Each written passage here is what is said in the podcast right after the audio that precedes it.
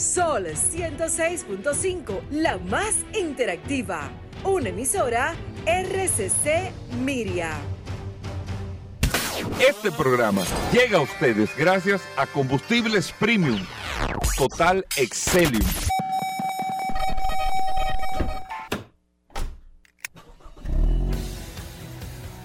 Bienvenidos al programa número uno de movilidad en la República Dominicana. Vehículos en la radio. Bien amigos y bienvenidos a Vehículos en la Radio. Hoy es miércoles, señores. Gracias a todos por la sintonía. Tengo un tema trascendental al inicio del programa y no he hablado de los motores, por si acaso. Pero tengo un tema trascendental al inicio del programa que usted no se lo puede perder.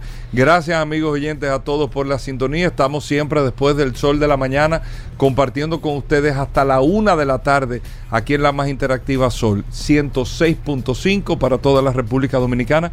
Recuerden que estamos a través de todas las aplicaciones Sol FM. Usted descarga la aplicación en su App Store o Google Play y ahí comparte con nosotros las noticias, las informaciones, todo lo relacionado con este mundo de la movilidad y también tenemos el WhatsApp, el 829-630-1990.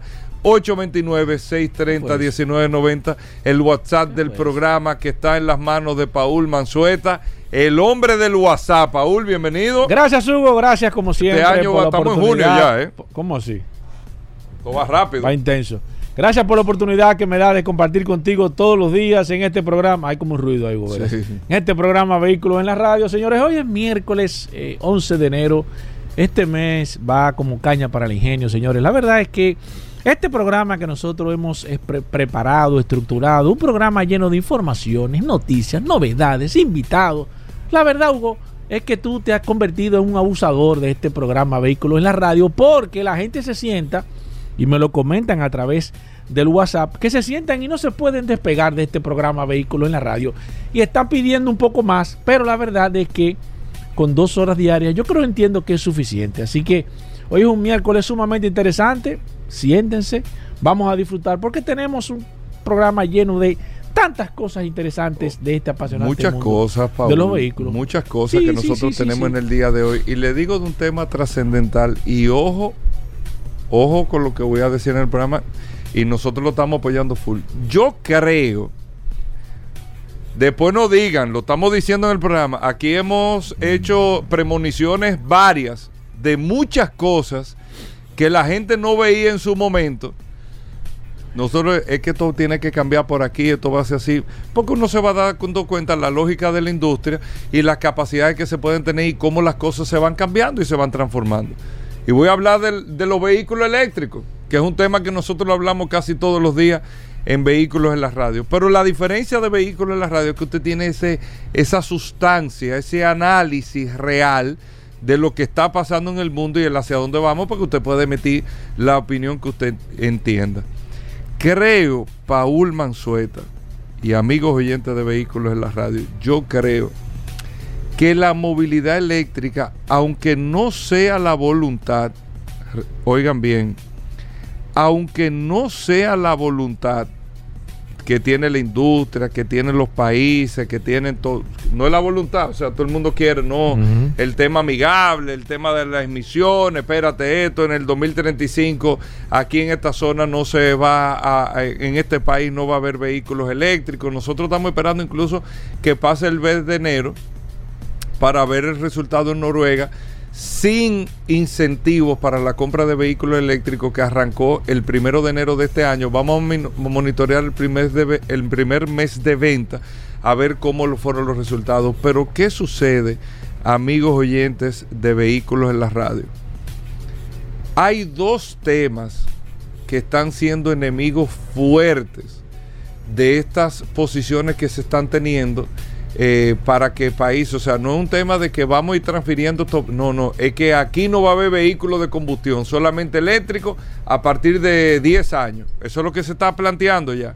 Europa principalmente de, las, eh, de los mercados que más tiene fecha ya establecida de hasta cuándo, de cómo va a ser, de cómo va a ser todo.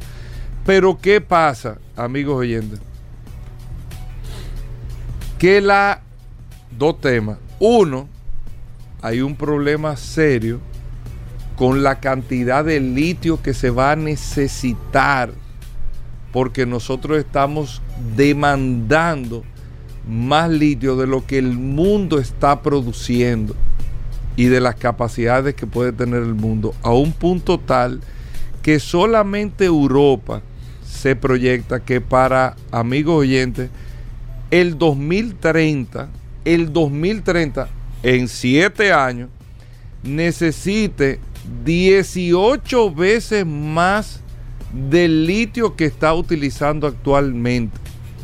Pero que para el 2050, 60 veces más del litio que necesita actualmente. Litio que es controlado por los chinos, no producido, controlado por los chinos en su gran mayoría, porque para que ustedes tengan una idea, amigos oyentes de vehículos en la radio, el mayor productor de litio en la actualidad, ¿ustedes saben quién es? Australia. Australia son los mayores productores de litio en el mundo. Australia ahora mismo está produciendo el 52% del litio. El litio, eh, Paul, tú que eres el químico, explícale a los amigos oyentes lo que es el litio. ¿Cómo así? Tú que eres el que maneja la tabla periódica, que nunca la entendí. Yo nunca la entendí la tabla no, periódica. No, no, no. No, el litio, el litio, el litio es, el, es, el, mineral más utilizado. La base junto con otros materiales también, pero es, el mayor porcentaje que tienen las baterías, son de, son de litio, pero no solamente de los carros, sino de la mayoría de equipos electrónicos, utilizan también el litio como base principal para el tema de las baterías.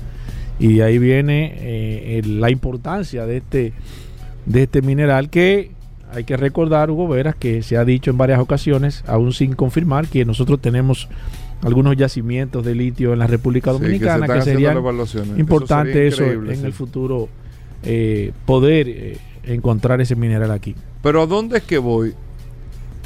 Australia es el mayor productor. Chile es el segundo país de mayor producción de litio, tiene el 25%. Y China es el tercer país, tiene el 13%. Entre esos tres países está el 90% de la producción, producción de litio del mundo en tres países. Lo que se ha descubierto hasta ahora. Australia, Chile y China. 52% Australia, 25% Chile y 13% China. es el petróleo de los carros eléctricos, el litio, para que, para que lo hablemos en términos llanos. El litio es el petróleo de los vehículos eléctricos. Ese, ese es el término eh, llano de esto. Después está Argentina, Brasil un 1%, Zimbabue, no sale Bolivia. Eh, esos, esos yacimientos parece que no se están explotando al 100%, pero se dice que uno de los mayores yacimientos está en Bolivia del litio. Entonces, ¿pero qué, dice, qué te dice esto? El, el litio australiano, en un 90%, ¿quién lo tiene contratado? Los chinos. O sea, China controla el 70% de la producción de litio del mundo. Lo controlan los chinos. Tienen un control absoluto de eso. Pero no es ese el tema. El tema es para que ustedes vean en paralelismo cómo ha cambiado el mundo de 11 años para acá o 12 años para acá. En el 2010, el consumo de litio para baterías era de un 23% de la producción total que había. Hoy, el consumo de litio para la batería de la producción total es el 74% sea del 74% de la extracción de litio que se hace en el mundo está dedicado al tema de las baterías. O sea, se ha convertido, lógicamente, en la base más importante eh, eh, para, este, para, para el uso de este mineral, ¿no? El litio es un, sí, sí, mineral. Un mineral. Eh, para que ustedes tengan ese dato. Entonces, lo que se está viendo, espérate, si yo voy a necesitar 18 meses, veces más de litio dentro de 7 años, como va el ritmo de la producción, y 60 veces más para el 2050, ¿tiene el mundo la capacidad? Ahora mismo que lo no hay otra cosa, litio. No hay otra cosa para el tema de las baterías que sea lo más efectivo y lo, vamos a decir, en lo más viable posible. Lo más viable posible es el litio. Debe de haber otra cosa, pero probablemente un tema. Pero no solamente eso, que tú estás teniendo hoy situaciones porque el vehículo eléctrico está tomando protagonismo en el mundo. No un protagonismo en términos de volumen, pero tú te das cuenta de cuando tú tienes un 10% de la venta de tu parque vehicular, eso es mucho para no tener nada en una participación de ese tipo de movilidad con el tema de los vehículos eléctricos. Ya hay países como Suiza y España está viendo esa alternativa también, que están, están empezando ahora a evaluar la protección de su producción energética, de su, porque hay un tema, voy, estoy produciendo energía, tengo una capacidad instalada de energía, tendría que ver el tema de las inversiones eh, para energía que yo puedo hacer, pero ahora mismo yo no tengo capacidad ya para suplir el, el ritmo de crecimiento que se está teniendo dentro de que los países y las ciudades crecen, pero entonces tengo un adicional que son los vehículos que me están demandando energía no solamente es la industria, no solamente es la vivienda, no solamente es el día a día de la gente, sino tengo el vehículo que está empezando a demandarme energía. Anteriormente yo no le hacía caso, pero ya hoy en día está teniendo un protagonismo y Suiza está poniendo restricciones ya. Pero restricciones a un punto de que te está diciendo, espérate, no más. Pues yo no tengo capacidad. Pues estoy proyectando futuro déjame yo dejar de cultivar esto porque ahora mismo yo puedo, pero a este ritmo yo no voy a poder. Con la demanda que estoy teniendo para el tema de la movilidad eléctrica. ¿Qué yo con, y aquí es que viene el presagio. ¿Qué yo concluyo con esto? Amigos oyentes de vehículos en la radio, creo que la movilidad eléctrica va a seguir, lógicamente, y, todo esto, pero va a tener segmentos.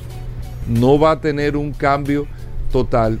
Yo voy a tener eh, el área, por ejemplo, el tema de transporte yo lo voy a manejar con, con el ítem eléctrico porque me da mayor estabilidad y menos costo por los procesos de mantenimiento. Transporte lo voy a manejar así, servicio lo voy a manejar así, pero la cotidianidad individual no la puedo manejar de esa manera, al menos que tenga un permiso especial y todo, porque es que el mundo no tiene capacidad para poder hacer una sustitución. No tiene capacidad de producción energética, simplemente no la tiene. Olvídense del litio, ojalá y haya un, el mar Caribe entero de litio. No tienen capacidad los países, ya están tirando el tiro para la demanda de energía que se confiere a futuro con el tema de la movilidad eléctrica. Anótenlo ahí. ¿Qué va a terminar esto? Segmentándolo lo van a terminar cementando, tú sigues comprándote tu vehículo normal, si tú quieres eléctrico tendrás que tener una serie de eh, permisos o aportes especiales para esto, y sí, vamos a hacer la transferencia a todo lo que tiene que ver con transporte, servicio, este tipo de cosas, o algún rango, alguna categoría de vehículos, pero no todos los parques vehiculares que se transfieran el 100% al tema de la movilidad eléctrica. Eso es lo que están diciendo. Eh, eh, las situaciones que se están dando en este momento. Vamos a hacer una breve pausa. Miren, hoy es miércoles. Vamos a hablar de seguros con Félix Correa. Vamos a tener al impecable que estuvo de cumpleaños en el día de ayer, Manuel Rivera. A Tuey Tavares con nosotros. Y hoy, porque ayer tuvimos que repetir un segmento. Pero hoy formalmente no inicia. El 2023 el, hombre estaba, el hombre estaba. No comienza el 2023 estaba así. Viaje, estaba en los países. ¿Qué está la cosa complicada? Yo llamé a Rodolfo el 31 de diciembre. Rodolfo, ¿Y te cogió el teléfono? Me lo cogió bajito. Hermano, pero tú le dichoso. Yo me, me cansé de llamar. Estaba en la capilla Sistina. ¿Qué? Reflexionando. ¿De rodillas? De rodillas. ¿Qué haciendo y tapando un mosaico a ver qué curiosidad encontraba ahí abajo. Porque a ver si encontraba un papelito. Fuerte. bueno. En este año. No se muevan, gracias por la sintonía. Venimos de inmediato. Ya estamos de vuelta. Vehículos en la radio. Bueno, de vuelta en Vehículos en la Radio, Paul Manzueta. Paul, te sentí callado en el análisis con el tema de la movilidad eléctrica. Te siento ¿Eh? no, no, cabibajo, pero esas son las cosas futuras que vienen. ¿eh? Nunca. Gracias, Hugo, como siempre, recordar la herramienta más poderosa de este programa Vehículos en la Radio, el poderoso WhatsApp, 829-630-1990. Esta es la herramienta que usted tiene que tener en su teléfono celular porque en caso de que usted necesite alguna información de manera rápida, precisa y concisa, usted la puede conseguir, nos puede escribir, nos envía su nombre, nosotros lo registramos y ahí automáticamente está ya pertenece a este maravilloso equipo de vehículos en la radio. Bueno, muchas cosas interesantes, Paul Manzueta. Saludo a la gente del WhatsApp. Vamos con noticias, Paul. La gente está esperando evaluaciones reales. No que, que vamos, vamos con noticias. Gracias, Hugo, como siempre. Recordar la herramienta más poderosa de este programa, Vehículos en la Radio, 829-630-1990. En breve estaremos enviándole saludos a ver quiénes están conectados a través de esta herramienta, que siempre me están preguntando, ah, no me envían saludos. Vamos a en breve a estar enviando saludos a ver quiénes están conectados. Y mira, eh, quiero tocar brevemente un tema que hace tiempo lo hablamos aquí. Eh, en una primera parte eh, nos, llegó a, en las manos las estadísticas de vehículos robados y nosotros hablamos sobre la cantidad de vehículos robados, los días, las horas y demás sobre robo de vehículos y hoy voy a tocar otro vehículo por un vehículo de dos ruedas. Voy a tocar brevemente estadísticas de robo de motocicletas. Aunque sí les puedo decir esta estadística que tengo del robo de motocicletas es desde 2017, 2018, 2019, 2020, 2021 y los primeros tres meses del año 2022 eh, no tengo, eh, solamente tengo hasta marzo, desde el 2017 hasta marzo del 2022, tema estadístico y me voy a enfocar en dos aspectos breves sobre el robo de las motocicletas. El primero, los días que más motocicletas se roban de la semana, dato interesante. Y el segundo dato que voy a dar, y anoten este, esta información porque esto no está en todas partes. Esto es un dato estadístico que estamos dando en este programa Vehículo en la Radio, como siempre muchos datos que, usted no lo va a encontrar de manera eh, eh, eh, específica, pero nosotros siempre hacemos nuestra tarea. En el segundo dato le voy a dar el horario que más motocicletas se roban y eso es un dato interesante. Recuerden que esto es robo de motocicleta, no estamos hablando nada de robo a persona, no estamos hablando de asalto, no, estamos hablando hurto de motocicletas a nivel general. Tengo aquí por días y voy a comenzar con el día que menos se roban las motocicletas.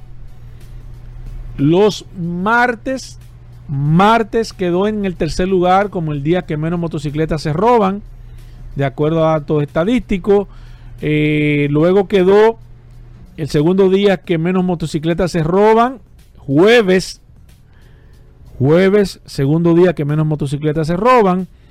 Voy con el tercer día que menos motocicletas se roban, es el miércoles. Miércoles, día que menos motocicletas se roban. El número 4, como el día que menos motocicletas se roban, los domingos. Día número 3, como el día que menos motocicletas se roban, los lunes.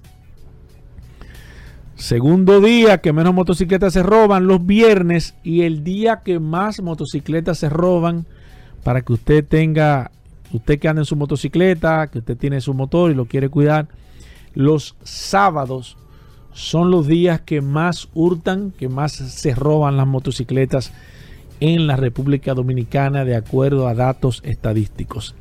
Tema del horario, señores. Tema del horario, ¿cuál es el horario? En lugar en el tengo aquí los tres horarios principales. El horario que más motocicletas el horario que más motocicletas se roban de 6 de la mañana a 12 del mediodía. De 6 de la mañana al 12 del mediodía es, es el horario preferido de los ladrones. Luego está el horario de las 12 de la noche a las 6 de la mañana. Es el segundo horario preferido. Y el tercer horario eh, preferido para el robo de las motocicletas de 6 de la tarde a 12 de la noche. Entonces, si hacemos una convalidación, podríamos decir que los sábados en la noche, los sábados de 6 de la mañana a 12 del mediodía, los sábados de 6 de la mañana a 12 del mediodía, son los días más probables de que a usted o a cualquier persona le puedan robar su motocicleta. Bueno, ahí está Paul. Cuando regresemos, recuerden Daris Terrero hoy Viene a Tuey Tavares, vamos a hablar de bicicletas. Óyeme. Félix Correa. Ey. Le dice, ey, ¿cómo así? ¿Qué Ey, es eso? ey, no, no, ¿Y esto? Félix Correa. La voz de terciopelo. del seguro. Son 100 canciones y un billón de seguros. y un millón de seguros, viejo. Exactamente, para que transite seguro en la vida Félix Correa. Dios mío. Con Félix ¿Y por Correa. qué que baja aquí este este programa? año, este año, Hasta la luz bajan aquí. este año nosotros tenemos que hacer un programa a las 3 de la mañana con ¿Y Félix. qué? analizando, ¿Pero cosas, analizando con Félix. Pero ¿cómo así? Sí, fíjate. a esa hora. Sí, claro. Analizando Di que cosas. radio para desvelados. Bueno, amigo oyente, gracias por la sintonía. Venimos de inmediato.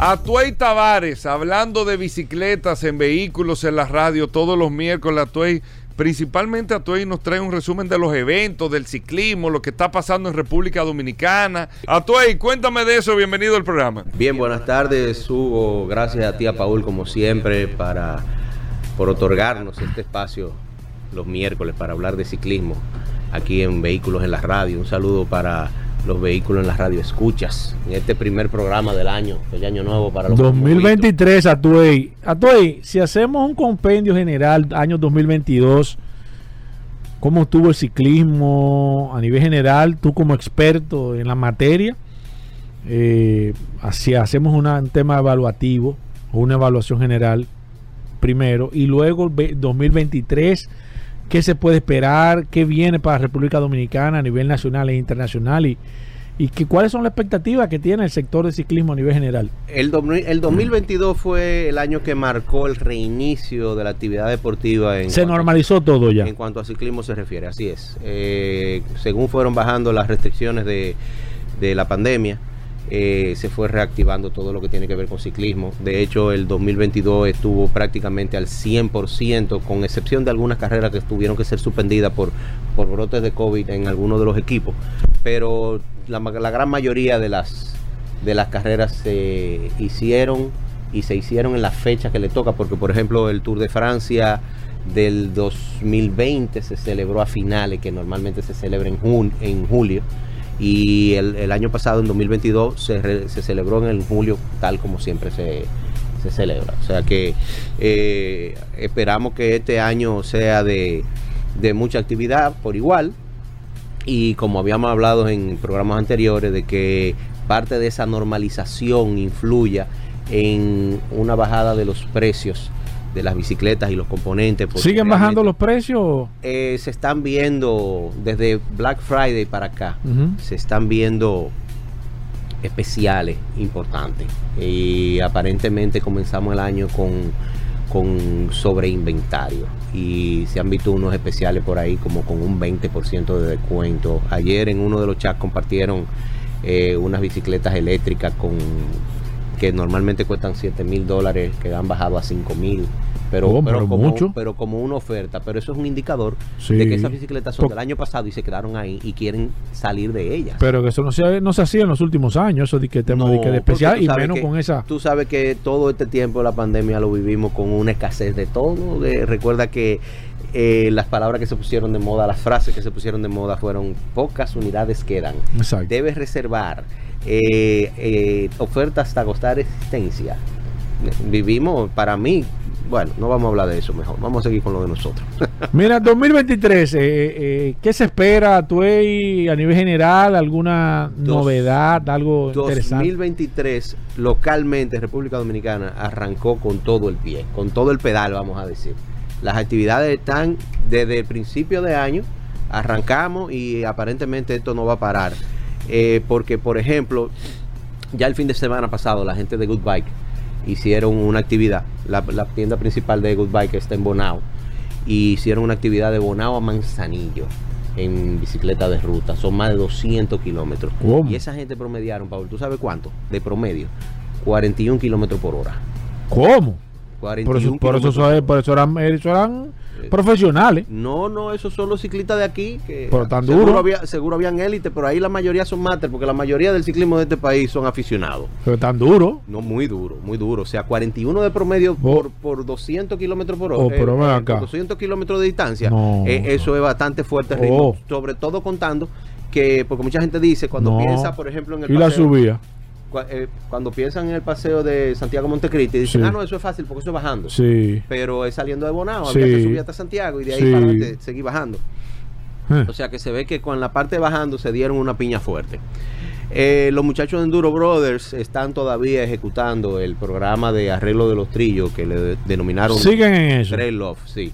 Eh, ya se concluyó la parte de abajo, vamos a decir, y como muestra de, de confianza, ellos dejaron los trillos de ellos, lo de la loma endurera, que los trillos que hay ahí fueron todos construidos por ellos, lo dejaron de último para, para el, mantenimiento. Eh, se están trabajando el, el, eh, flow trail, eh, esos trillos que están ahí arriba.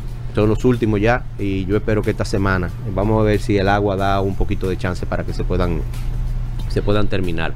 También hay que darle una mención ahí a los Enduro Brothers porque aparte de la fiesta de Navidad que comentamos que le, le dieron a los niños del Ligüero en, en- en diciembre, también en, en- ahora en enero estuvieron presentes con los- el Día de Reyes. También. Repartiéndole juguetes a los muchachos. El equipo que está más fuerte en, en cuanto a. Está, está muy activo, ¿Eh? Está muy activo. Eh, eh, para Reyes normalmente muchos grupos se activan y hacen hacen presencia. Por ejemplo, en Navidad yo vi a, a los platanuses que estaban repartiendo unos cuantos regalos también. Pero definitivamente los que más activos están, los que mejor organizados están de mountain bike son los Enduro Brothers ahora mismo. Mira, otra actividad este fin de semana, te acuerdas que lo hemos estado comentando varias veces, es la vuelta al lago. Que ese evento- Eso es este fin de semana ya. Sí, el día Oh, pero qué 15 de rápido enero, lle- qué rápido llegó. Caballero Cotuí. Esa es una, una prueba difícil de 80 kilómetros de, de largo con más de 2.000 metros de elevación. Eh, ahí vamos a tener la presencia de los tanques de hidratación de Huella Verde. Va una buena parte del equipo de Huella Verde para allá a dar soporte. Y algunos... La vuelta al lago, el lago Enriquillo. Eh, no, no, no, no. El lago de la presa. De- El lago de la presa, ¿de cuál presa? Cotuí. Ah, ok. Mm.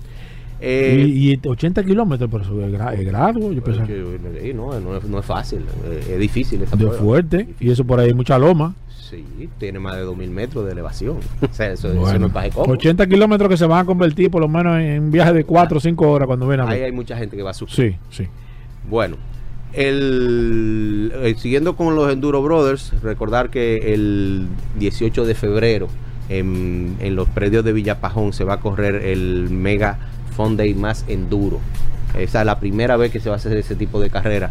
Y en las próximas semanas vamos a tener por aquí a uno de los muchachos, muy probablemente que sea Francisco Tito Batista, que venga a hablarnos de, de esa, de esa carrera tan novedosa para nosotros en República Dominicana. Alfredo Abreu del Patio Sports Club tiene el 14 de enero, este sábado, tiene una, una clínica de técnicas. Eh, esas clínicas son muy buenas, señores. Hagan, hagan la inversión eh, para la gente que tiene. Es un hobby. El que paga eso va- lo va a disfrutar. Sí, porque es un que- hobby y va a la- aprender. es que la clínica, ta- la clínica te da mayor destreza. Claro. Tú puedes disfrutar más de tu bicicleta, pero a la misma vez lo haces con mayor seguridad. Claro. Tú vas a tener mejor control de la bicicleta y puedes evitar una caída.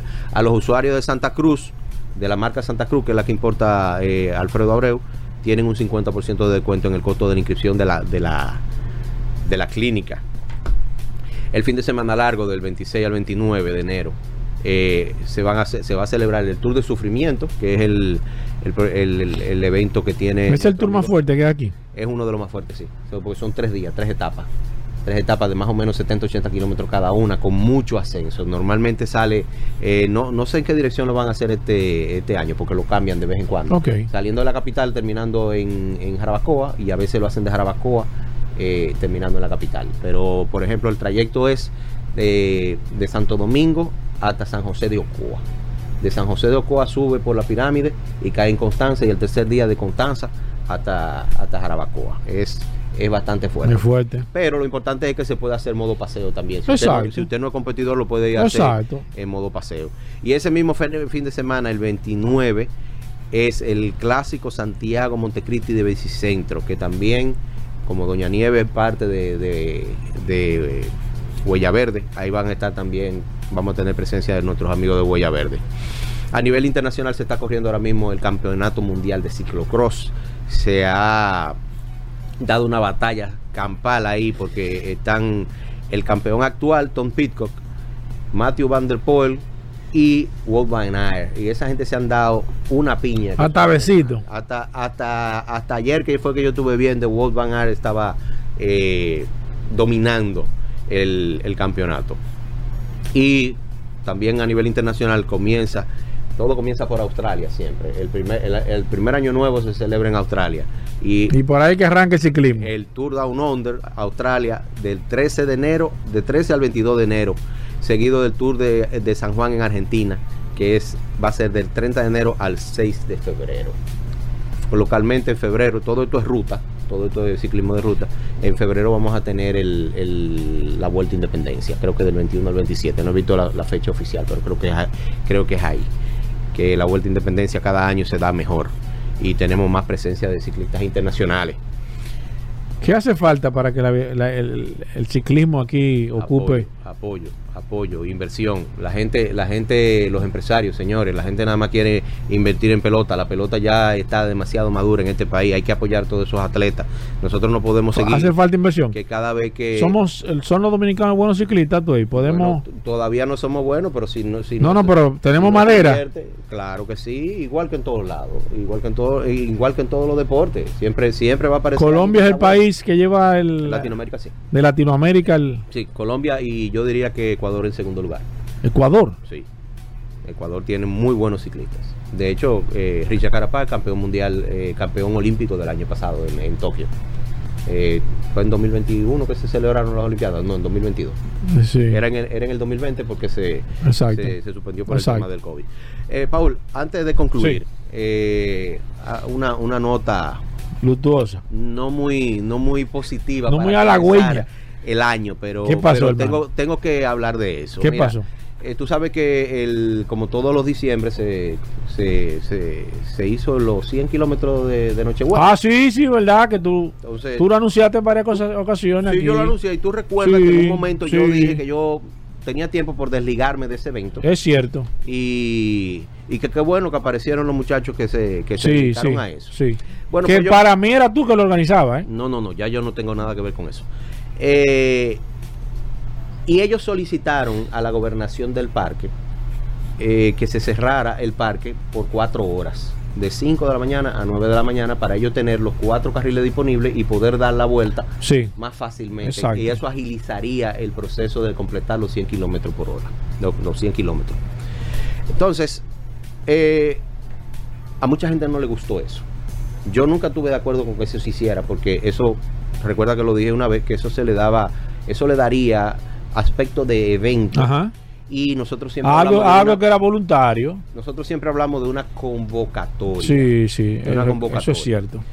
Y es cierto que yo he dicho que nunca estuve de acuerdo, pero han habido una especie de protesta que, y como en nuestro país todo el mundo piensa nada más en los suyos, entonces yo voy a, a defender a los míos. A partir de esa, de esa convocatoria y de que se diera el permiso, que tengo entendido que a los que lo solicitaron se lo negaron, porque a particulares no le dan ese permiso. Y entonces ahí entró la Fundación Sin Caco y Sin Lente de nuestro amigo José Mañón. Y a través de la, de la fundación fue que otorgaron el permiso. Pero se agotó el procedimiento de ley para que el, el parque diera el permiso. Desde ese entonces muchos corredores han estado protestando porque se ocuparon los carriles de ellos. Protesta que tienen, a la que tienen todo el derecho del mundo. Ellos tienen derecho de protestar. Protestar. Pero después de eso salió en redes sociales una carta de, de un señor a quien yo no conozco. eh, que yo la veo con una con un tono un poco fuera de lo normal. Y voy a tener que referirme a eso, porque ya en una ocasión hubo un señor que hizo un escrito en el listín diario diciendo que nosotros éramos un peligro, los ciclistas, en el, en el, en el Parque Mirador, cuando hubo un accidente que lamentablemente falleció una persona. Y este señor quiere venir a hacerse el gracioso, al igual que aquel señor lo hizo en el listín diario.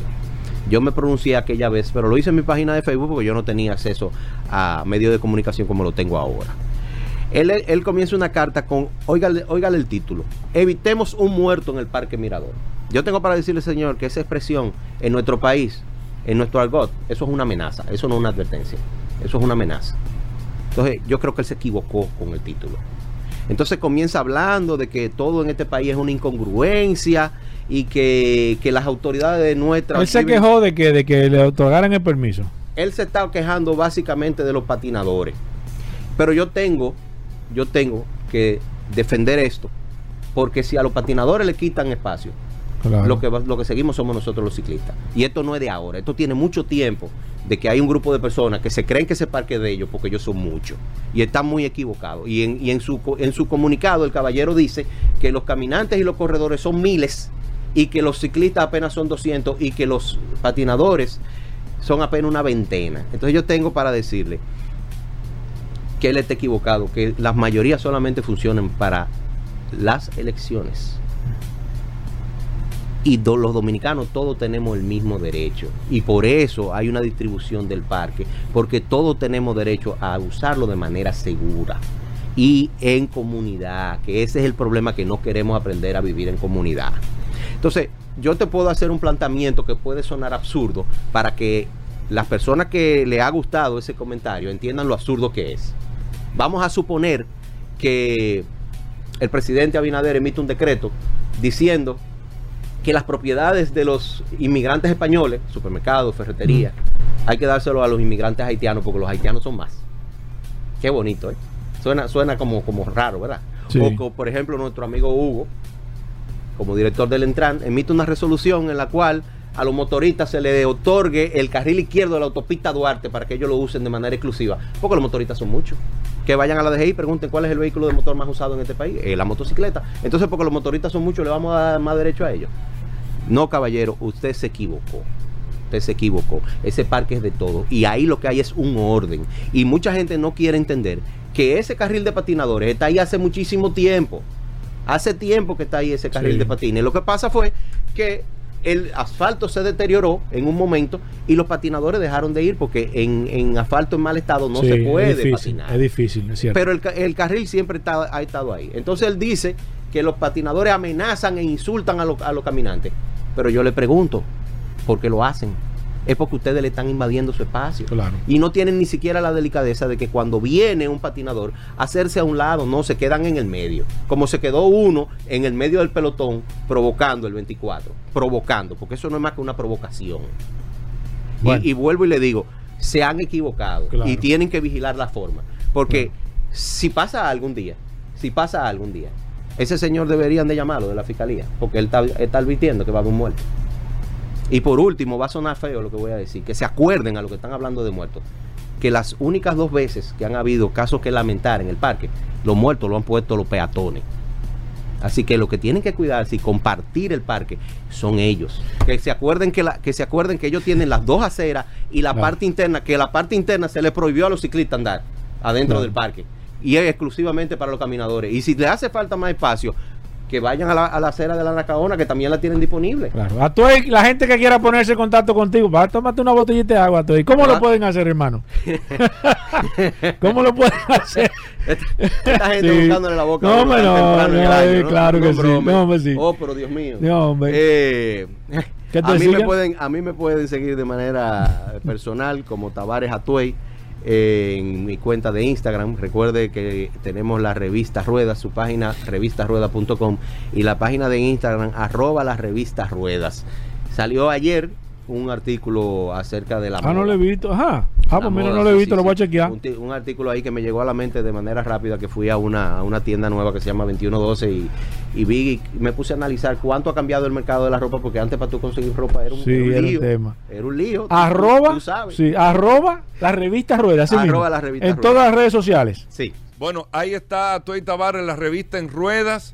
Eh, Tavares Atuey para seguirte también en todas las redes. Hacemos una breve pausa. No se muevan. Ya estamos de vuelta. Vehículos en la radio. Bueno, de vuelta en Vehículos en la Radio. Gracias a todos por la sintonía. Aquí está Paul Manzueta, el hombre del WhatsApp. La- un saludo a la gente. Claro, enviarle un saludo de manera inmediata, Goberas, a todos los que están conectados a través de la herramienta más poderosa de este programa, Vehículos en la Radio. Así que si usted necesita que le envíen un saludo, lo puede hacer o nos puede escribir a través de esta poderosa herramienta, el WhatsApp de este programa, Vehículos en la Radio. Así mismo, la semana pasada eh, estuvimos hablando del lanzamiento de Mercedes-Benz del EQS, eh, el modelo eléctrico 100% de la marca Mercedes-Benz y entendamos que la denominación EQ es la denominación que está utilizando Mercedes-Benz para su line-up de vehículos eléctricos. BMW está usando la I y la I latina. Eh, Audi está usando e-tron con la E, e-tron. Eh, otras marcas están utilizando otro tipo de eh, nomenclatura, basando en la misma marca, pero teniendo como esa división de vehículos eléctricos. Mercedes-Benz definió EQ como todos sus modelos y su line-up de vehículos eléctricos, el EQS, que es el top ahora mismo que ellos están presentando eh, de la marca Mercedes-Benz. EQS es por la nomenclatura la S de parte del modelo más grande de ellos, del clase S de Mercedes-Benz, tanto en Jeepeta como carro. Y bueno, ellos están trabajando esa, esa línea en el caso de vehículos eléctricos. ¿Por qué lo digo ahora? Se inauguró la primera tienda exclusiva de Mercedes-Benz para vender los modelos EQ exclusiva y se abrió en Japón en Yokohama, en Japón, no fue en Alemania, fue en Japón la primera tienda única y exclusivamente para vender vehículos eléctricos Mercedes-Benz eh, que tiene sus, como ellos le llaman los expertos, EQ Experts, que son los expertos para poder eh, eh, vender, los vendedores, los gestores de venta, para poder vender este line-up de vehículos eléctricos que hemos explicado que es un esquema, un modelo, un sistema totalmente diferente de venta.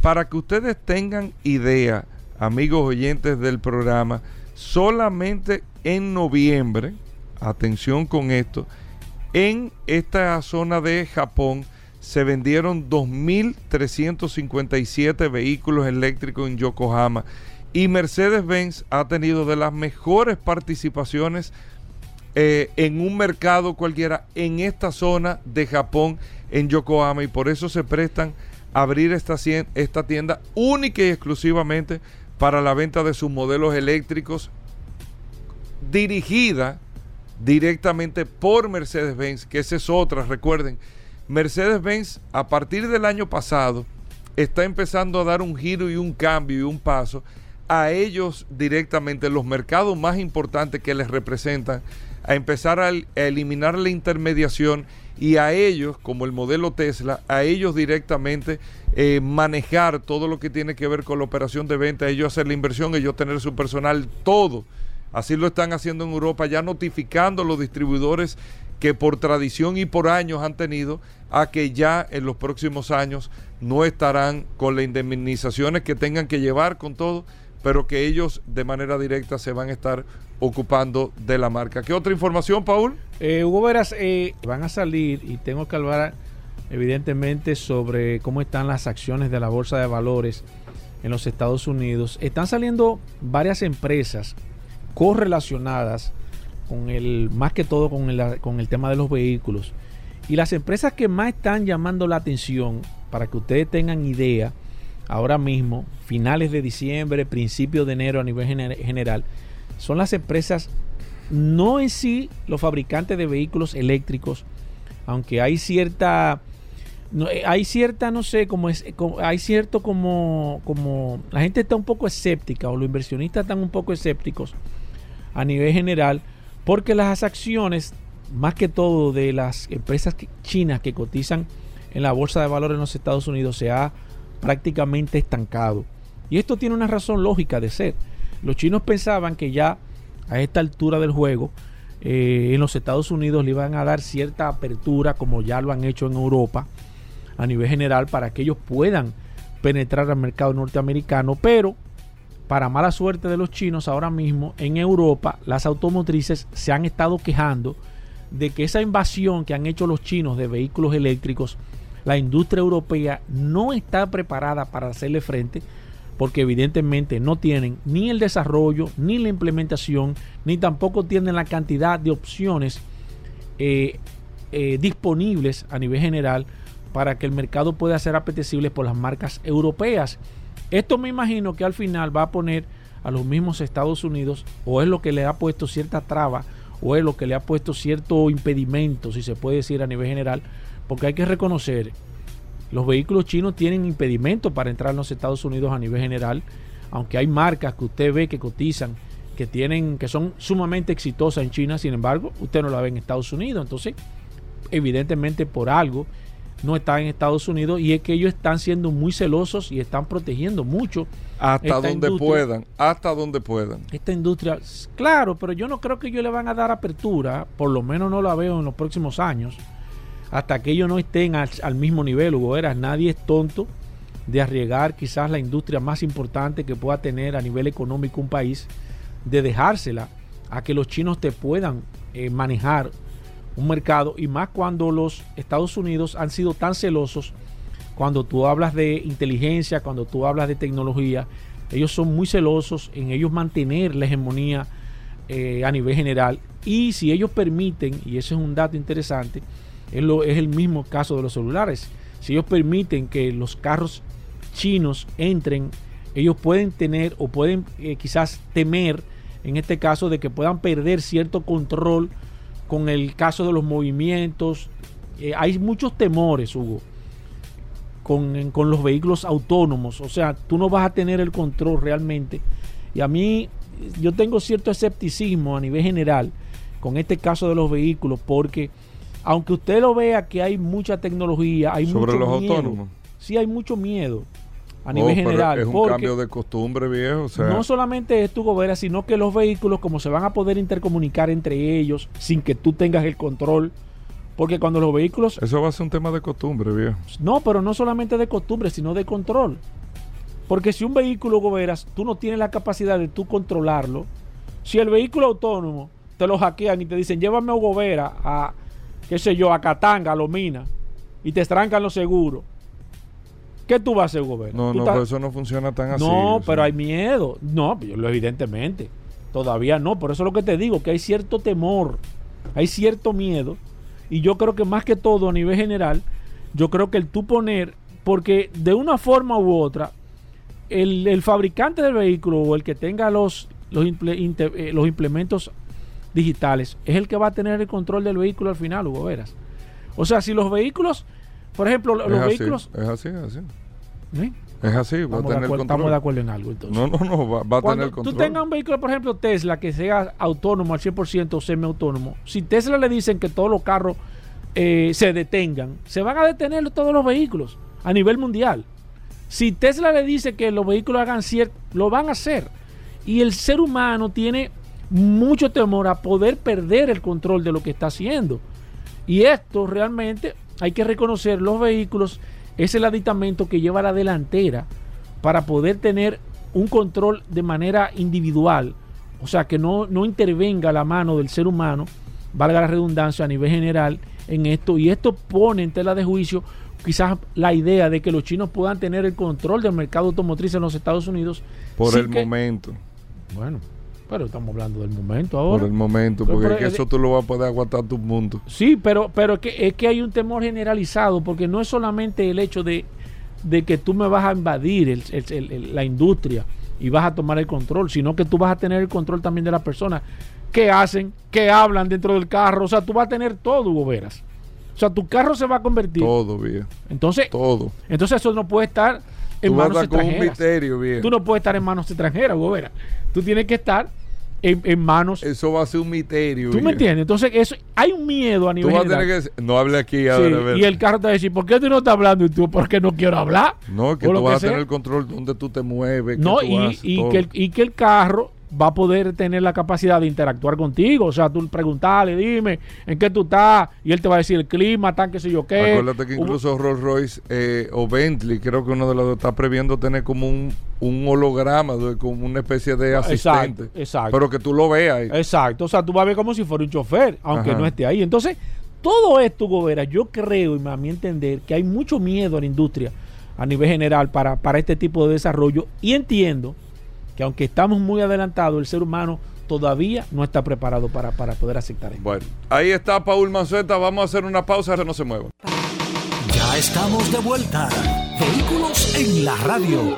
Bueno, Félix Correa con nosotros, la voz del seguro, aquí en Vehículos en la radio. Cada miércoles, si usted tiene preguntas de seguro, puede llamarnos al 540-1065, 540-1065 y en el WhatsApp 829-630-1990, 829-630-1990. Félix, bienvenido al programa. ¿Qué tenemos para hoy en materia de seguros? Contentísimo, Hugo Veras, Paul Manzueta y nuestro querido hermano Manuel Rivera de darme este espacio aquí en Vehículos de la Radio a través de Sol 106.5, la más interactiva. Esta, esta tarde, eh, oh, bueno, sí, ya es de tarde, esta tarde vamos a hablar, eh, Paul Manzueta, de los numeritos de la superintendencia. Mira, nosotros alcanzamos, gracias a Dios, eh, 96 mil millones de pesos en primas. Eh, ¿Qué pasa? Mucha gente dice, wow, mucho de cuarto, es verdad que se cobró mucho, eh, estamos hablando de aproximadamente algunas 30, 31 aseguradoras. Claro está, el 90% de estos ingresos están en las primeras 10 aseguradoras, o más bien en las primeras 5 aseguradoras del mercado, que es la que acapara la mayoría de la cartera. Sin embargo, sin embargo, solamente en dos siniestros, señores, catastróficos, hubo más de 7 mil millones en pérdida. Solamente estamos hablando en dos siniestros catastróficos, que fue el, el huracán Fiona, que pasó por toda esta costa norte y también las inundaciones del 4 de noviembre, sin contar los accidentes de tránsito, entre otros. Así que eh, es importante que todo el mundo tenga este dato para que ustedes sepan, con esto que yo le estoy diciendo que hay que estar asegurado. Y nosotros lo vimos en las inundaciones del 4 de noviembre, que mucha gente fue auxiliado por el gobierno, gracias a Dios, a esos bonos que algunos no estaban de acuerdo, pero no estaban de acuerdo porque no estaban en el listado. Porque todo el que estaba en el listado estaba de acuerdo y nosotros también, que no estábamos en el listado, ni Manuel Rivera, ni Hugo Veras, ni, eh, ni Paul Manzueta, ni yo, está- estuvimos en el listado porque estamos asegurados, gracias a Dios, y porque esa vez no tuvimos ningún, eh, ningún acontecimiento, estábamos en nuestras casas, no nos sucedió nada, gracias a Dios, pero estamos también de acuerdo con estos bonos que recibieron, que mucha gente puede resolver. Ahora, eso no significa, y es importante que ustedes sepan esto, y se lo digo al principio del 2023, esto no significa que por eso que sucedió, ahora vamos a dejar de asegurarnos, porque no todas las inundaciones va a suceder, va a suceder lo que sucedió. Esto se le pagó, esto se le, se le, se le otorgó porque realmente fue un imprevisto. Yo, yo tengo que decir, lo tengo que decir.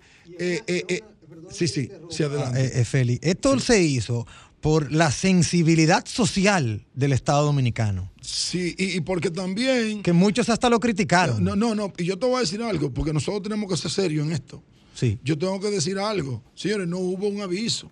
Aquí ese día debieron de cerrar a las 2 de la tarde. Bueno, honestamente, si tú vas a los, a los registros, hubo, hubo una, un llamado como de que eh, eh, había eh, alguna anomalía, pero no esperaban eh, que eh, fuera eh, a tal escala. Exactamente. Lo que pasa es que si esa tarde, por ejemplo, si hay un, algún aviso, si, si se hubiese advertido y se le dice a, los patronos, miren señores, la labor es hasta las 2 de la tarde de lo que va a caer aquí, pero lamentablemente eso no se dio.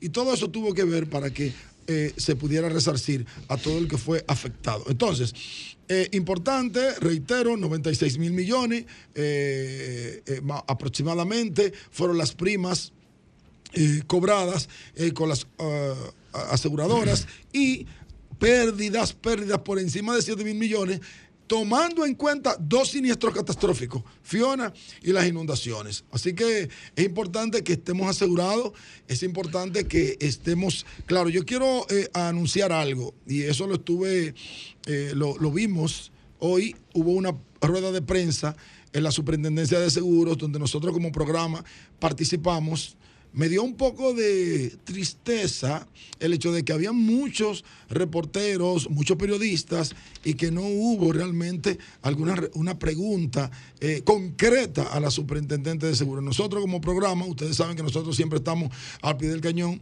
y le preguntábamos sobre la ley, la ley 146-02 que está siendo modificada ahora o está en el proceso de la modificación y según nos dice primicia la licenciada, y lo decimos aquí eh, antes de que 60 minutos de seguro, aún, ah, pero que tú, este programa es el papá, es el papá y la mamá de 60 minutos de seguro, vamos a estar claros, y por eso damos la primicia de que la licenciada Josefa Costillo anunció hoy en esta rueda de prensa que vamos a tener ley nueva en este primer cuatrimestre de- del Estado, del, del gobierno del presidente Luis Abinader Corona.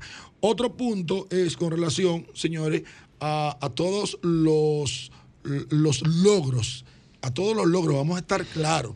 Esta superintendencia, y con esto no me vean los ojos de ningún color porque no lo tengo, pero esta superintendencia parece que tiene 20 años trabajando por nosotros, te lo digo, porque solamente con el hecho de tener el Departamento de Atención al Usuario, mira que hay más, hay más beneficios. Se han liquidado más de 10 empresas, más de 10 empresas, incluyendo la principal del seguro que cerró en el 96, la principal. Se liquidó la latinoamericana de seguro que también cerró como en el 95. Eh, y ya está trabajando en la liquidación de otras empresas donde asegurados que se quedaron en el aire en aquel entonces que tenían pólizas de seguro recibieron hoy sus indemnizaciones. Obviamente no va a ser igual, pero recibieron sus indemnizaciones. Entonces, hacer tanto a favor de los asegurados en tan poco tiempo, eso te dice a ti que realmente hay una voluntad. No solamente hay una, una disposición presupuestaria, sino que hay una disponibilidad, hay una voluntad de que hoy la superintendencia de seguro esté trabajando a favor del sector asegurador. Vamos con preguntas a través del 809-540-165. También a través del WhatsApp 829-630-1990. Hablamos de seguro. Aquí está el maestro Félix Correa. Félix, diste una información sobre las primas.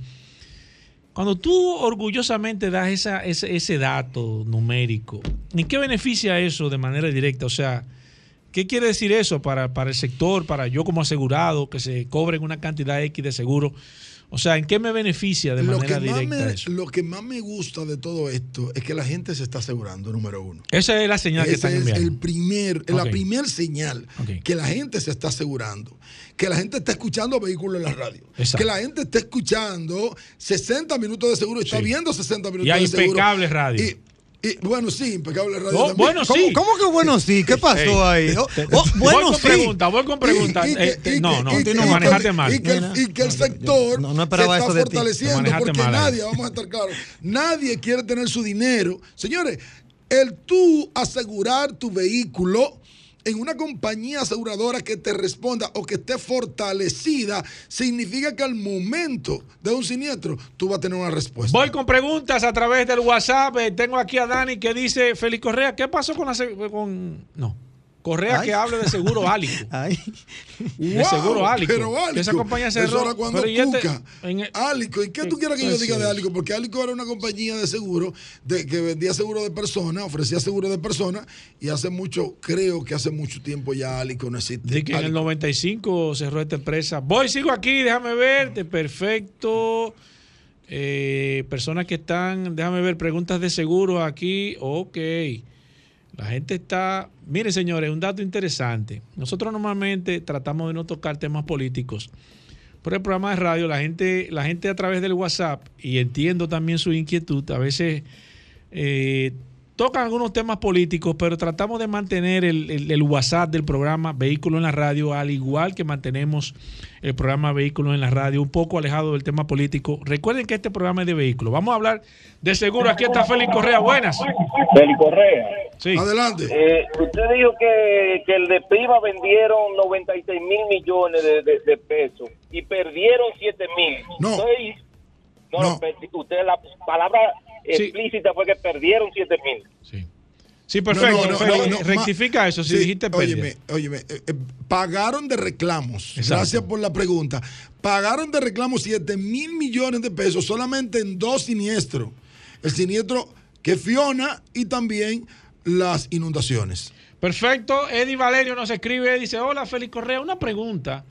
Si una persona anda sin seguro ni licencia y lo chocan o si choca y de por medio hay fracturas en, en la persona, ¿qué pasa ahí? Si una persona anda sin seguro y choca y hay fractura, entonces, ¿qué pasa? No tiene cobertura. Ahora, ¿quién lo choca? Hay que ver. Me si lo que usted está preguntando es que quién lo choca, toda la responsabilidad civil tiene que cubrirla la persona, aún el otro no tenga seguro. Si usted transita con seguro y usted choca a otro que anda sin seguro, la compañía aseguradora de usted tiene que cubrir al otro, aún no tenga seguro. Mira, eh, hace un momento me escribió una persona sobre que tuvo un accidente con un vehículo que estaba mal estacionado en la calle. Sí. En ese caso, Félix Correa, yo me parqueo, quizás no estoy 100% o estoy un poco mal parqueado o mal parqueado, y yo vengo y tengo un accidente o choco ese carro y le digo, bueno, pero es que tú estabas mal parqueado. En ese caso, ¿cómo funciona el caso de la Lo, reclamación? lo primero es que tú tienes que determinar es la responsabilidad civil. La compañía aseguradora no te va a decir quién paga o no. La compañía aseguradora va a pagar al momento que haya una demanda en contra tuya. Para eso tú tienes una póliza de responsabilidad civil. Las coberturas, damas y caballeros, queridos oyentes, que hay en los seguros de ley, que también eh, están en las coberturas de seguros full, que es daño a la propiedad ajena, lesiones o muerte a persona. Esas coberturas, lesiones o muerte a pasajeros, son de responsabilidad civil que siempre van a activarse al momento de que haya una responsabilidad de la persona que ocasione el daño. Entonces, ¿quién determina el culpable? Eso es un tribunal. Eso no es la compañía aseguradora. Exacto, el tribunal es que determina. Claro. En ¿quién ese es caso culpable? también el- Si el tribunal dice, no, es culpable. ¿Por qué? Porque usted lo vio de lejos. Porque yo te voy a decir algo de verdad. Tú vienes eh, eh, en el día y, un ve- y una persona está mal, parqueada. Tú tienes que verlo, tú tienes que ver lo que tú tienes delante. Ahora, ¿por qué chocó? Posiblemente porque estaba distraído. Óyeme, porque si es así, cuando tú te parado en un semáforo, vamos a estar claros, Claro. Paul Maceta, Manuel Rivera, contigo, tú estás parado en un semáforo y tú vienes distraído y chocaste a esa persona. Estaba en el medio esa persona, pero está parado en un semáforo. Voy con esta. Buenas.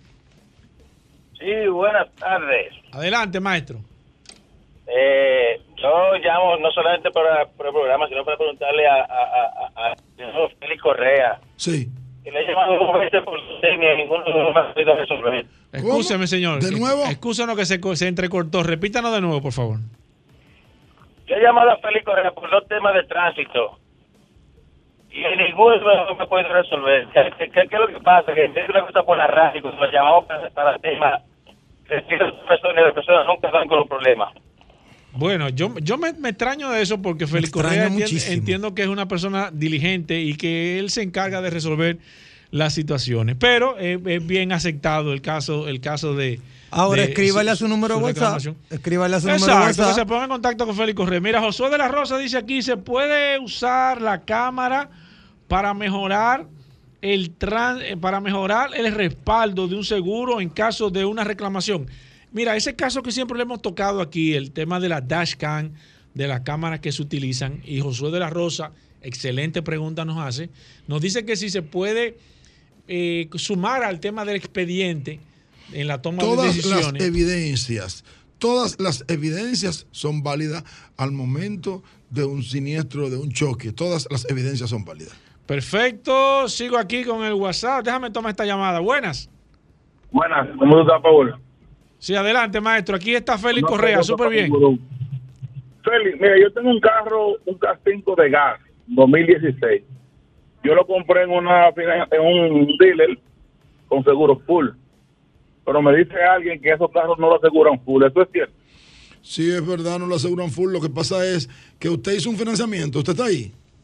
Sí. ¿Usted hizo un financiamiento? No, yo lo compré cash. Lo compró gas y se lo aseguraron. 35 mil pesos. ¿Y se lo aseguraron? Sí. Perfecto, perfectísimo, porque eh, no toda. Lo que pasa es que de 22, 23 compañías aseguradoras que, que otorgan seguro de, radio, que otorgan seguro de vehículo de motor, si 20, si 20 o 22 no lo dan, es prácticamente que no están dando el servicio. Usted tiene que ir a una sola. Eso es lo que sucede. Realmente la mayoría de las aseguradoras tienen ese vehículo restringido y, a- y otras lo tienen restringido eh, o están en una lista de restringidos, pero te lo aseguran. La prima, 67, 80 mil pesos, 90 mil pesos. Eso es lo que pasa. Perfecto, sigo aquí. Te- eh, eh, motivo, la siniestralidad. Perfecto, sigo aquí. Mira, me están preguntando de nuevo el caso de, lo- de, la- de los seguros de los vehículos eléctricos, Félix Correa. ¿En qué está eso? Eh, ¿Se ha tomado en consideración la propuesta que tú comentaste aquí en este programa Vehículos en la Radio, de que se debe de hacer una evaluación totalmente diferente al tema de la... Se está trabajando para eso porque las pólizas de, se- de seguros para vehículos eléctricos, nosotros hemos dicho que no pueden ser pólizas convencionales, no pueden ser pólizas de un vehículo de combustión. Es que no, es que tienen otra connotación, es que necesitan otras coberturas con relación a la batería específicamente, a la vida útil de la batería.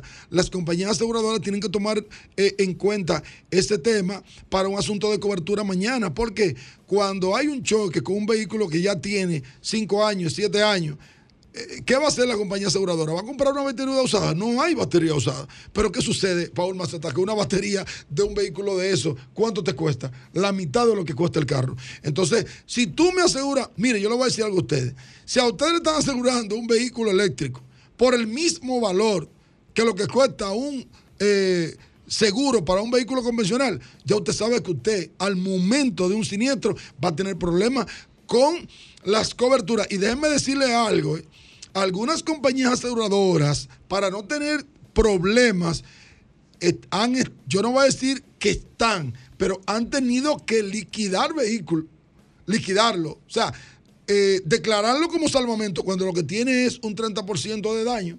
Y eso entonces... que se supone eh, que en un vehículo de combustión no... no. no, no pasa. Entonces, y no es cuestión de tú dejar el vehículo tres meses a que venga una pieza. Es que no viene la pieza, es que no hay. Es que la pieza, cuando tú la cotizas, te cuesta, señores, lo estoy diciendo con toda sinceridad, un vehículo que cuesta un millón quinientos mil pesos y tiene un 30% de daño, las piezas te hacen 800 mil pesos. Un asunto increíble. Sí. Te hacen 700 mil pesos y dice la compañía aseguradora, liquídalo.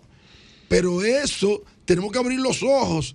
O sea, no vamos a asegurar por ahí saliendo asegurar, porque eso va a afectar el sector. Mañana lo va a afectar. Mira, me escribe aquí eh, un amigo y, mira qué, qué respuesta o qué pregunta más interesante o qué acotación más interesante las. Dice que si las compañías de seguro primero reportan los beneficios, Félix Correa, que cuánto se están ganando, y si le está yendo también a las compañías de seguro, ¿por qué no se baja el- el- el costo de la prima de los seguros y se ha, y se ha estado incrementando? No, lo que pasa es, lo que pasa es, fíjate que yo estoy dando el dato.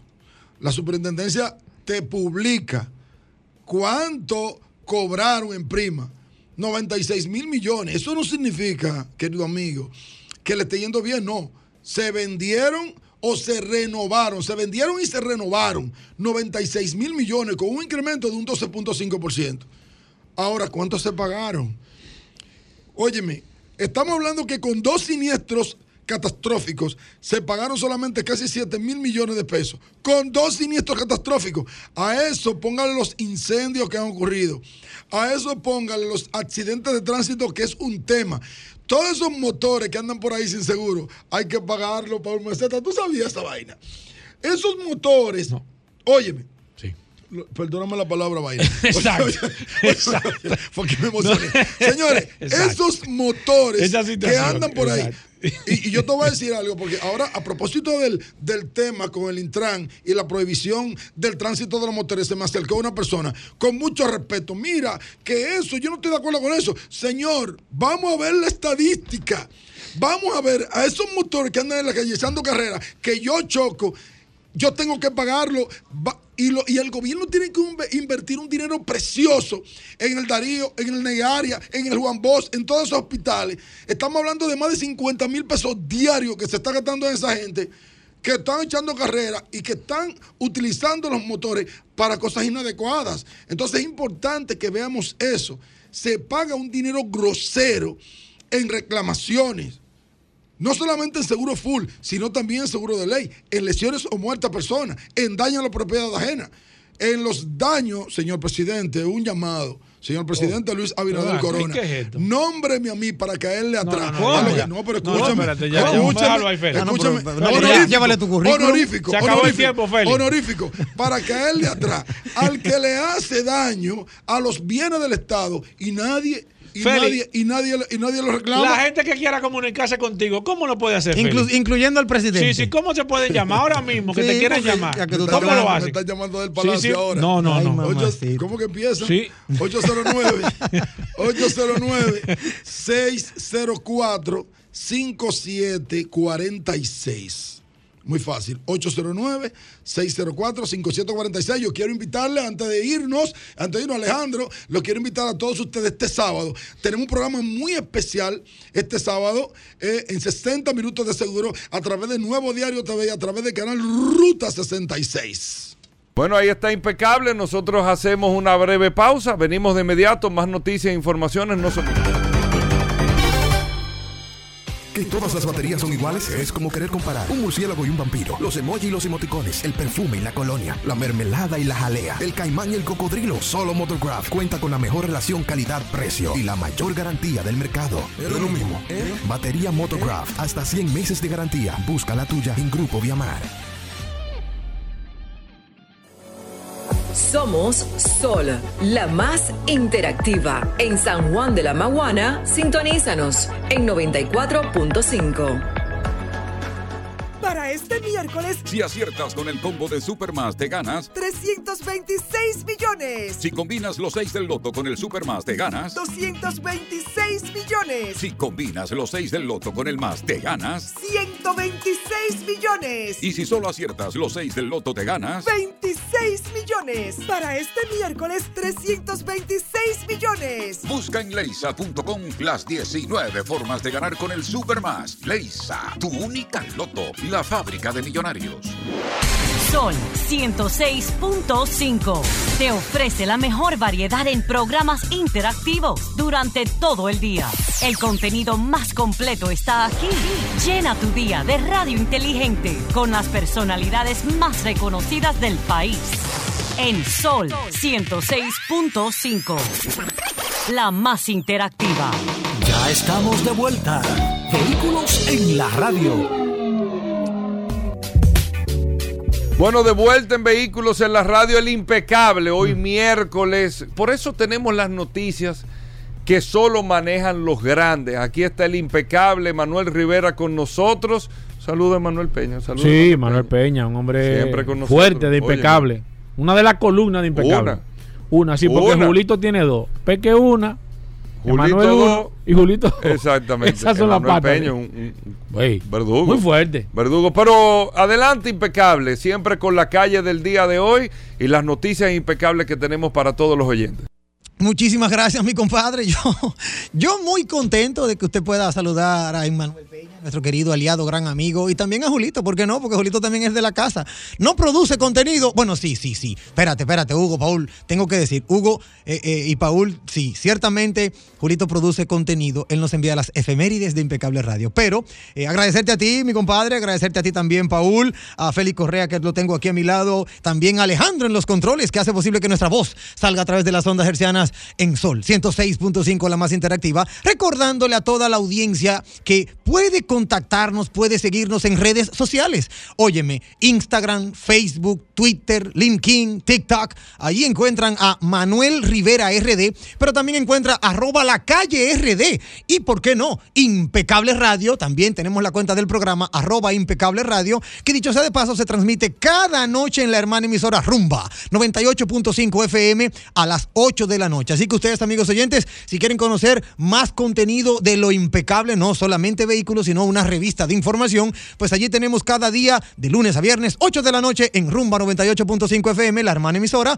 el programa Impecable Radio. Como ya es una tradición, mi querido compadre, amigo, hermano, tenemos una calle y hoy vamos a hablar de la calle José Gabriel García. José Gabriel García nació un 13 de enero de 1834, murió en 1910. Fue escritor, fue historiador y político dominicano. Destacándose en las actividades políticas, su prolongada trayectoria fue eh, zigzagueante, entró, salió, pero ciertamente fue uno de los más importantes políticos dominicanos de su época. Hizo sus estudios primarios e intermediarios en intermedios, primarios e intermedios en la capital dominicana y en 1848 con apenas 14 años de edad ingresó al ejército siendo asignado a la Brigada de Artillería de la Paz de Santo Domingo, comendada por el coronel Ángel, Per- Ángel Perdomo. Como militar llegó a desempeñar varias funciones administrativas y alcanzó el rango de subteniente. Luego, acusado de conspiración y perseguido por los enemigos de la causa independentista, tuvo que salir del país en 1855, radicándose en Venezuela durante cinco años y luego volvió para seguir eh, aportando a la patria.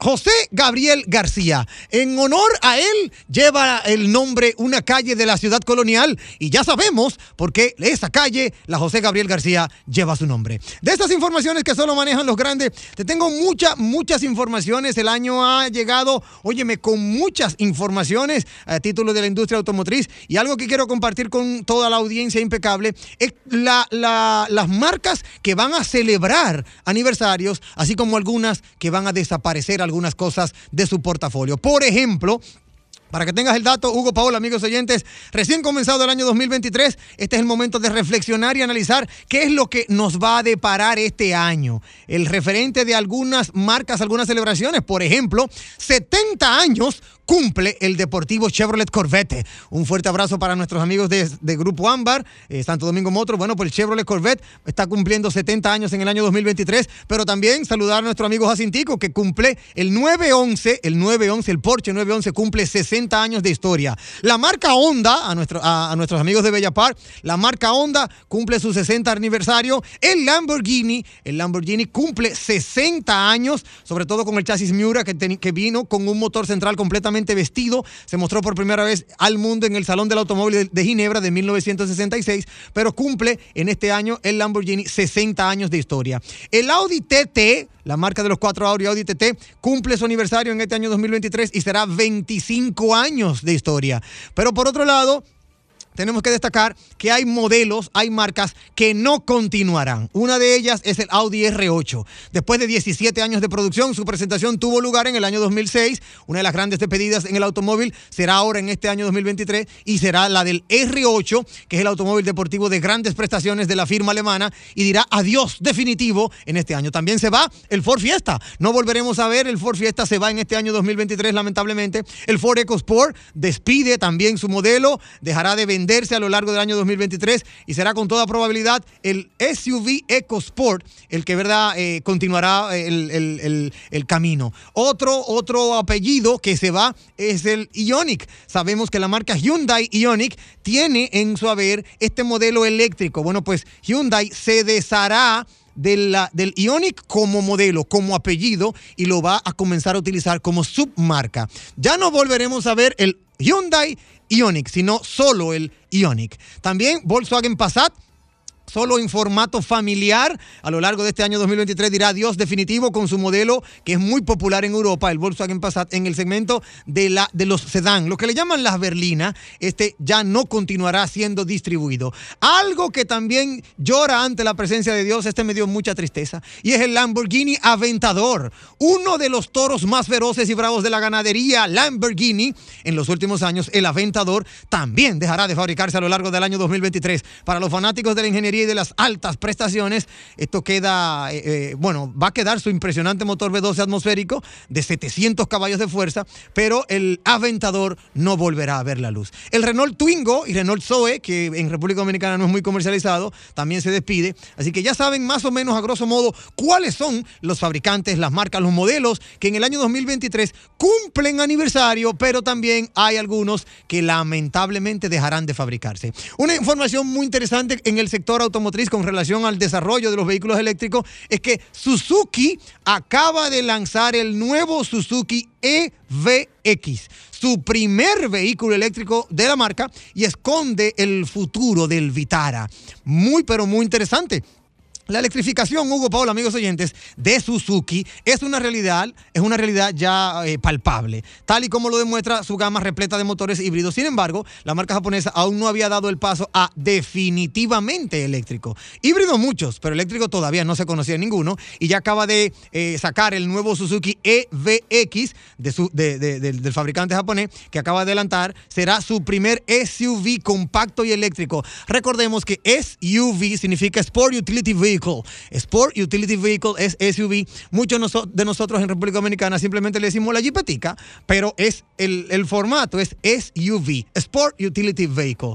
Eh, no deberíamos tardar demasiado en verlo en Europa y este aspira a ser el rival de la Peugeot E 2008 y del Opel Electric, que, que es el primer mercado al cual Suzuki se orienta. Ya de ahí en adelante, bueno, pues eh, lo veremos correr por el mercado norteamericano. Algo también muy interesante y es que quiero compartir con ustedes con relación a Mazda. Pasamos de Suzuki a Mazda y es que también el esperado y más peculiar vehículo eléctrico de Mazda ya tiene su fecha de presentación en el año 2023. Eh, todo esto, amigos oyentes, ha salido a, a- a relucir en el, S- en el SEV, el, el- bueno, el evento que de hecho usted comentó en estos días, mi compadre, el evento de electrónica eh, eh, por excelencia que se da Exacto, el Consumer Electronic Show, el CES, perdón, yo dije el SEV, es el Consumer Electronic Show, el CES, y todo esto ha salido a reducir en ese evento y nosotros pues de antemano estamos dispuestos inmediatamente que sale la información a tenerla fresquecita para todos ustedes.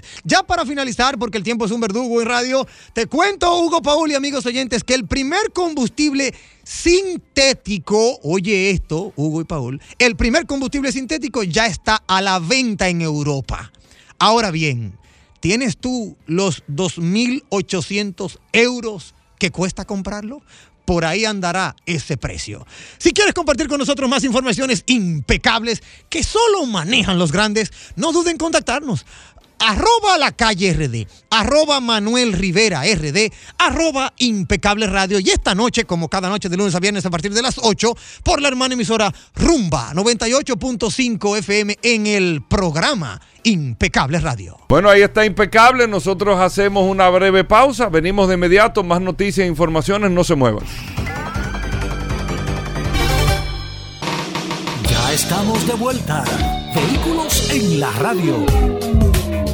Bueno, de vuelta en Vehículos en la Radio. Gracias, amigos oyentes, a todos por la sintonía. Aquí está nada más y nada ¿Quién? menos. Oficialmente. ¿Quién? ¿Quién? Bien, Ay, Hugo, pasaste el 2022 con, ese, Espera- con espérate. ese, con esa cantaleta. Oficialmente, el primer día en vivo. de Con esa aquí, cantaleta. Del curioso La gente que no va a pudo hacer hablar en- evaluaciones del sector de no vehículos. pudo de hablar este en año. diciembre ningún tema interesante. del sector de vehículos este año. Ya hay inventario, no hay pretexto con el tema de los inventarios, creo. No hay pretexto, o sea, nosotros necesitamos aquí este... 24 y 31 todo el mundo aburrido porque no había tema. El curioso Sí. que dijo, no dijo nada. Sí. Pero, pero, la gente esperando. ¿Cuándo la vieja Belén? Solo curiosidades ahorita. pero primero las evaluaciones precisas ¿De qué? que tiene del mercado. Ay. Hugo. Ay, Hugo. Ay, Hugo. Óyeme, Rodolfo ¿Qué es tú estás pidiendo? Rodolfo es conocido. En el bajo mundo.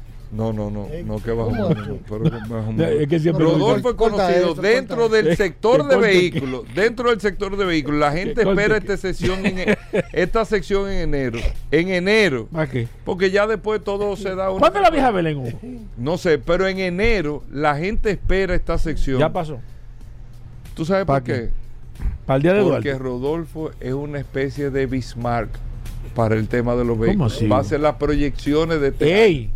Sí. Proyecciones astrológicas. Eh, para todos los Rodolfo, nacidos. bienvenido al programa. El sector de Ay, vehículos. ¿cómo se vislumbra? Aparte de Magna Oriental, Magna Gasco, los inventarios, ¿qué se proyecta para este año, Rodolfo? Bueno, este, buena, con- feliz año a todos los radios escucha vehículos en ¿Y la qué radio. fue? Hay que hay vengo, ¿qué estoy-? Estoy, voto, como decíamos. Y esa voz entrecortada. Saludando como siempre a todos los radios escucha vehículos en la radio. Gracias a Hugo Veras, gracias a Paul. Hay que cambiar el nombre de Resistencia, ponerle otro más profundo. Por permitirnos estar aquí el día de hoy. Como siempre, recordarles que Mana tiene su casa en la zona oriental, en la avenida San Vicente de Paul, esquina Doctor Tabo Mejía Ricard, con nuestros teléfonos 809-591-1555, nuestro WhatsApp 809-224-2002, una amplia exhibición de la marca BMW Mini Hyundai, todos nuestros asesores debidamente certificados y entrenados por Hyundai Motor Company y BMW Internacional. Y si no puede cruzar para zona oriental, tenemos aquí a Managascue en la avenida Independencia, frente al Centro de Ginecología y Obstetricia, donde tenemos un taller autorizado para los mantenimientos preventivos de la marca Hyundai, una tienda de repuestos y un showroom totalmente climatizado de Hyundai para que usted pueda pasar por allá haga su test drive, reciba las finas atenciones de nuestros asesores de negocio y viva una experiencia inolvidable al momento de usted adquirir uno de nuestros vehículos. 809-224-2002, 809-224-2002. Recibimos tu vehículo usado. Si tienes deuda en el banco, la saldamos por Sigue el mismo esquema este año. esquema. todo. Con la diferencia aplicamos el inicial y si te sobra, te lo devolvemos en efectivo. Solo en Manda Oriental y Manda Gascue, autos clasificados. 809-224-2002. Y bueno, Gobert, este va a ser un año muy interesante. La ¿Cómo tú ves el mercado? la mayoría de los importadores ya van a mantener inventario disponible, lo que dinamiza lo que es la competencia, las ofertas que vamos a tener que estar ofreciendo. Y nosotros nos caracterizamos porque más que un vehículo, nosotros vendemos servicio. Y eso es nuestro fuerte en el año 2023, enfocarnos en el servicio al cliente, de que usted reciba las mejores atenciones al momento de usted adquirir un Hyundai, BMW o Mini, que también sea bien recibido en el taller. Tenemos uno de los mejores talleres de República Dominicana, tenemos las mejores cuotas, perdón, Ah, no, pero ¿Qué fue? llegó- ¿Qué es esto? ¿Y qué es? cuotas de mantenimiento. qué- qué es decir, que cuando usted compra un Hyundai, un BMW, un Mini, usted está recibiendo un post-servicio excelente. En la marca BMW, recuerde que los primeros tres años o 40 mil kilómetros de mantenimiento están totalmente incluidos en el precio. Y en BMW tenemos varios modelos para entrega inmediata, igual que en Hyundai y Mini también. Llámenos 809-224-2002, 809-224-2002. Hugo, Vamos arriba. Hugo, Rodolfo. Hugo. ¿Y ya esa fue la proyección? Hugo. Esas son las proyecciones, un año bueno, buena, Hugo. con muchas oportunidades y que usted pueda adquirir su Hyundai BMW Mira, Mini. Llévate de mí.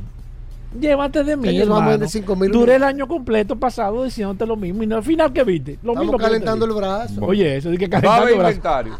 A 11 de enero. Calentando el brazo, No, 11 no, de pero enero. va a haber, este Sí, va a año haber, se proyecta. Se proyecta Ay, un año Hugo. muy bueno con respecto al inventario.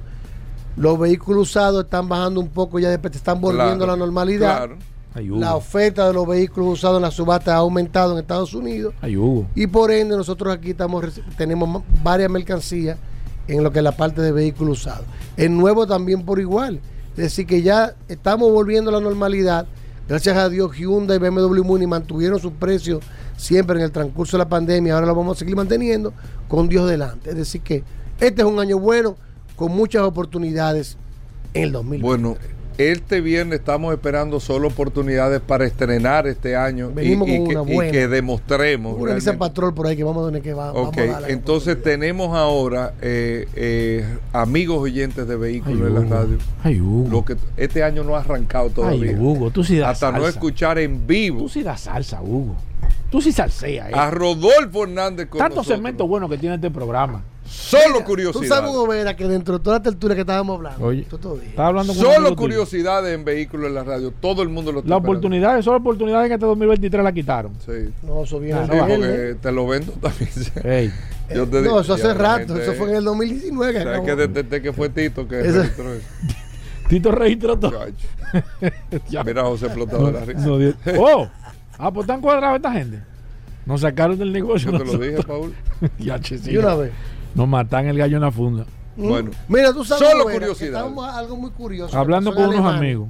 Pasó en Alemania con un conductor que andaba por la autobahn A70 en su Tesla, el carro de Paul Manzueta. Y la policía se dio cuenta que este conductor decidió, de la manera más jocosa del mundo, echar una siesta mientras conducía. Con el sistema autopilot de, que tiene el, el Tesla, que es un nivel de conducción 2.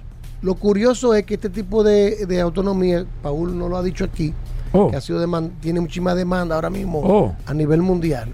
¿cómo así, Hugo? El conductor lo que hizo fue que engañó al sistema de seguridad del carro, poniéndole un peso al volante para que el vehículo entendiera que él tenía la mano puesta y permitirse echar su siesta. Reclinó su asiento, se echó a dormir. La policía lo mandó a, a detener, pero duró más de 15 minutos y fue cuando él se despertó. Lo que ha creado una polémica con los servicios autónomos de, los- de conducción autónoma. que en Alemania está totalmente regulado y que se han puesto mucho en duda el sistema auto, autopilot que tienen los Tesla. ¿Qué categoría es eso? ¿Qué, Dos, ¿qué cate- nivel es? categoría, nivel 2. Tiene un nivel 2. Pero los conductores lo engañan porque en el autopilot tú tienes que mantener las manos en el volante, aun tú lo tengas puesto como el sistema de conducción de crucero. Este conductor lo que hizo fue que le puso un peso al volante para él poder echarse para atrás gobera y echar su sueñito. Resulta que cuando lo paran tenía, un nivel de- tenía unos niveles de drogas en el organismo y le suspendieron la licencia. Esto viene con una polémica, un dato curioso que aquí Paul no lo ha dicho tampoco. ¿Cómo así? Con el sistema Drive Pilot, que fue aprobado en Alemania ahora, que es un nivel de conducción Hugo. 3. Pero tú estás leyendo noticias. ¿eh? No, eso no la es El dato curioso es lo que el cliente está utilizando. Ahora, la curiosidad es lo siguiente: es un accidente de conducción autónoma. Es difícil llevar este ¿Quién tiene la culpa? ¿El conductor Eso o el no se ha vehículo? definido todavía. Eso Pero está- hasta ahora el, el dueño de la propiedad. No, no. Entonces, en. Alemania, eh, escúchame, porque este Oh. el dato curioso.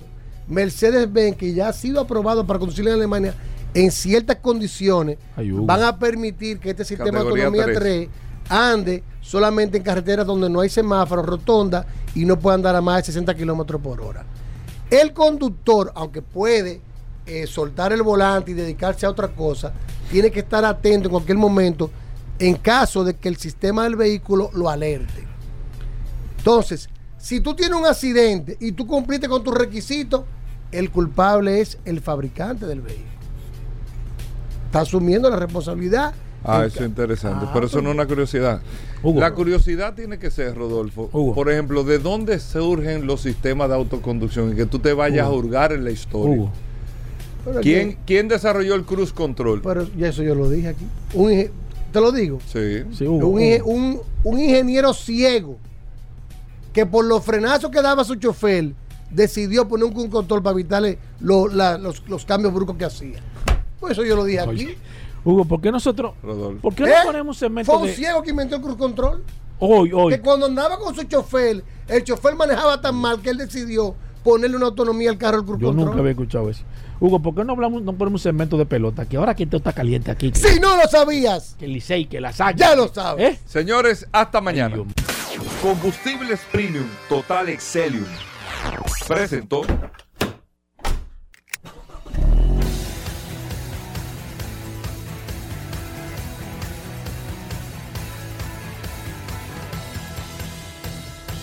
Vehículos en la radio.